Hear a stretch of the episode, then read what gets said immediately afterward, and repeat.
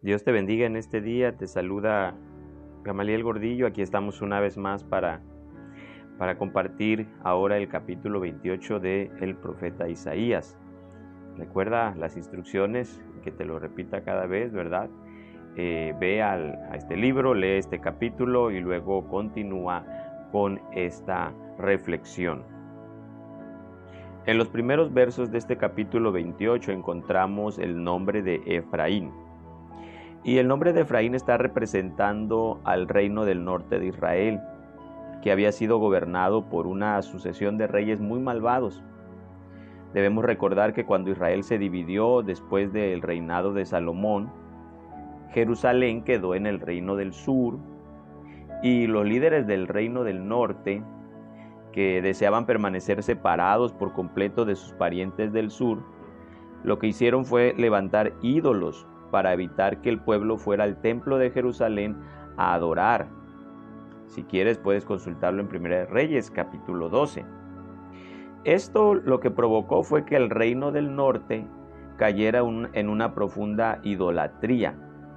Entonces Isaías está dando este mensaje del capítulo 28 para llamarle la atención al reino del norte, a Efraín, para llamarle la atención y que también Judá se diera cuenta de lo que estaba haciendo su reino hermano del norte y se arrepintiera antes de que recibiera el mismo castigo que el reino del norte recibiría años antes que Judá.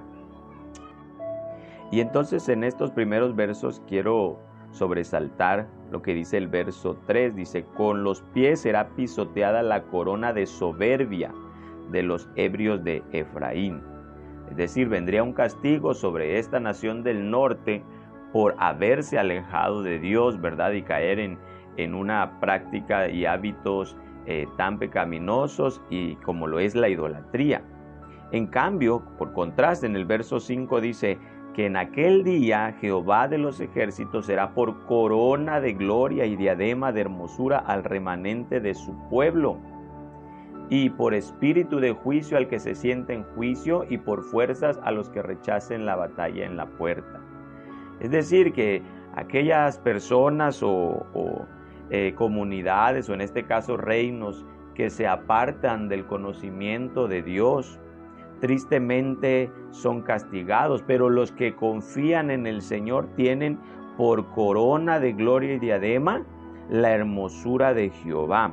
Es muy interesante para nosotros porque entonces nos convendrá siempre buscar a Jehová y tenerlo en primer lugar en nuestra vida. Ahora, cuando tú lees a partir del verso 9 en adelante, puedes, eh, por ejemplo, hasta el verso 14, tú puedes ver cuál fue la reacción del pueblo ante el mensaje de Isaías. Ellos de alguna manera decían, Isaías nos está hablando como si un maestro de escuela le hablara a, niños pequeños. No necesitamos que nos enseñen así, nosotros decidiremos. Entonces ellos reaccionaron mal al mensaje de advertencia del profeta.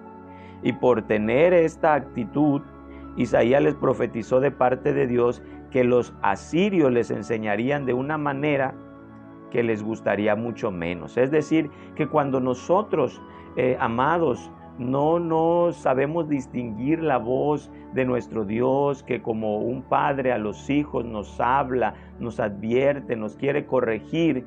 Entonces, eh, de todas formas, ese mensaje o esa, esa corrección vendrá de formas que serán menos agradables para nosotros. Por lo tanto, es, es más sabio de nuestra parte oír la voz de Dios cuando nos está llamando de una manera más suave y no esperar a como a veces hacemos, ¿verdad?, de niños o nuestros hijos, no esperar a que uno levante la voz o tenga que castigar o ser más estricto para llamar su atención. Nos conviene escuchar el llamado de nuestro Dios cuando lo hace eh, la primera ocasión. Y esto era lo que estaba fallando aquí el reino de Judá, ¿verdad?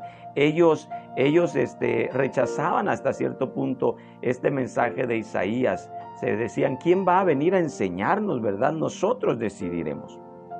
Cualquiera que fuera el caso, el verso 15 en adelante también encontramos, y quiero hacer énfasis en el verso 15 y 16, encontramos cómo Judá realmente temía en aquel tiempo, históricamente, y ya hemos mencionado algo en, audios anteriores, Judá tenía temor de los asirios.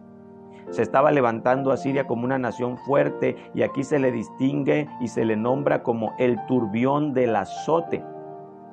Dice el verso 15, Judá decía, pacto tenemos hecho con la muerte e hicimos convenio con el Seol. Cuando pase el turbión del azote, no llegará a nosotros, porque hemos puesto nuestro refugio en la mentira y en la falsedad nos esconderemos. De tal forma que ellos, por temer a los asirios, en vez de confiar en Dios, se volvieron a otras fuentes de seguridad. Dios les está acusando de estar negociando con la muerte. Y esta expresión, ¿verdad?, de la muerte o el estado de la muerte, se, se, refiere muy probablemente a esa alianza que hizo el rey Ezequías de Judá con un faraón de Egipto para querer defenderse de Asiria. Esto lo encontramos en Segunda de Reyes capítulo 19. ¿Y saben qué? Dios estaba diciendo a través de esta profecía de Isaías que él cancelaría este acuerdo, que realmente Egipto no le serviría de ayuda a Judá cuando Asiria atacara. Y eso nos lleva a una grande pregunta. ¿Vale la pena poner y, poner en riesgo y poner en juego eh, nuestra vida, nuestras creencias por la protección temporal de algunas de algunos posibles ayudas contra nuestros enemigos? Por algo es que Dios en esta palabra hace referencia a un pacto con la muerte. Miren, hoy en día tenemos tristemente gente que está buscando protección, pero la está buscando del enemigo, de Satanás, la está buscando de espíritus engañadores. Corren a los adivinos, a los hechiceros, buscando que les sanen, que les ayuden en sus relaciones, haciendo pacto ellos con la muerte. Y la pregunta es, ¿vale la pena eso? Porque realmente si nosotros queremos una protección perdurable, tenemos que acercarnos al único que puede salvarnos de nuestras situaciones, incluso de la muerte eterna. Y ese único ser que puede salvarnos es el Dios poderoso, eterno, y como Él no hay otro. Ya mencionábamos en el capítulo 27, ¿verdad? Que incluso Dios juzgará a la misma muerte, a Satanás, a sus demonios. Entonces no debemos acudir a ninguna otra cosa pasajera debemos acudir al Señor Dios Todopoderoso. Por eso el verso 16 nos dice, por tanto Jehová el Señor dice así, he aquí que yo he puesto en Sión por fundamento una piedra, piedra probada, angular, preciosa, de cimiento estable. El que creyere, no se apresure y es que Isaías está hablando de esta piedra angular que se colocará en Sión. Y esta piedra angular bien, bien apunta al Mesías, a Jesucristo hacia aquel en el cual nosotros podemos construir nuestra vida, el cimiento fuerte. Porque una vida construida sobre la base frágil de nuestros propios éxitos o sueños Ah, hermano, amigo, una vida construida sobre esas cosas puede caer, caerá a su tiempo. Pero una vida construida sobre la verdadera piedra angular que es Jesucristo podrá soportar todo lo que venga. Podrá soportar eh, eh, situaciones de crisis, enfermedades e incluso la muerte física porque Jesús es el camino, la verdad y la vida, y en Él es en que encontramos la eterna salvación. Así que yo te invito a que por encima de cualquier confianza que podamos poner en las cosas temporales, vayamos y cimentemos nuestra vida creyendo en Jesucristo como Señor y Salvador. Y entonces podremos nosotros esperar cosas eternas de bendición, de gloria juntamente con el Señor. Que Dios te bendiga en este día. Deseamos que continúes escuchando estas enseñanzas y que estemos siendo de bendición para tu vida.